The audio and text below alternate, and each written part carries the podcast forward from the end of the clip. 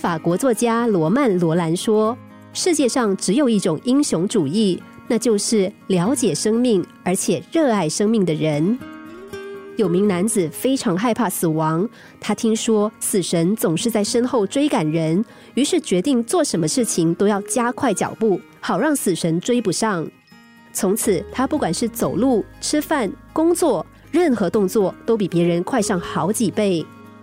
某一天，正当他行色匆匆的走在路上，身边突然出现了一名老人，挡住了他的去路。老人问他：“先生，请问您在忙些什么？”为什么看起来这么匆忙？男子丝毫不肯放慢脚步，一边走一边说：“老头，你别挡我的路！我不是在忙，我是在逃啊！”老人追了上去，问道：“啊，逃什么呢？”他说：“我在逃死神呢！我听说死神总是在人的身后追赶，如果我走快一点，他就追不到了。”老人追得气喘喘。哎呀，不，先生，您弄错了。死神不是在后面追赶，而是在终点等待啊！男子终于停下脚步，问老人说：“你怎么知道？”老人叹了口气说：“哎，我本来不想说的，我当然知道，因为我就是死神啊！”男子吓出一身冷汗：“什么？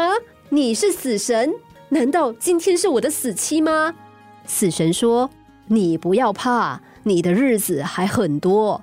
其实是我的一个朋友要我传话给你，希望你走慢一点，因为他一直追不到你。”男子非常害怕：“你的朋友为什么要追我？他究竟是什么妖魔鬼怪？”死神无奈的说：“不，我的朋友是生命啊。”特丽莎修女立志为穷人中的穷人服务，一生奉献给了印度麻风病的患者。史怀哲行医非洲，至死不渝。他们都已经过世很久了，但是他们的义行却永远不会被世界遗忘。死亡永远无法限制他们的精神继续在世上芬芳。生命是有限的，与其惧怕死亡，浑浑噩噩的过一生。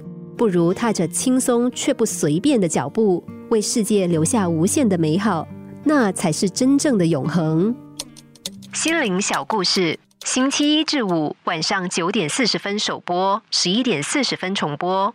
重温 Podcast，上网 U F M 一零零三 t S G。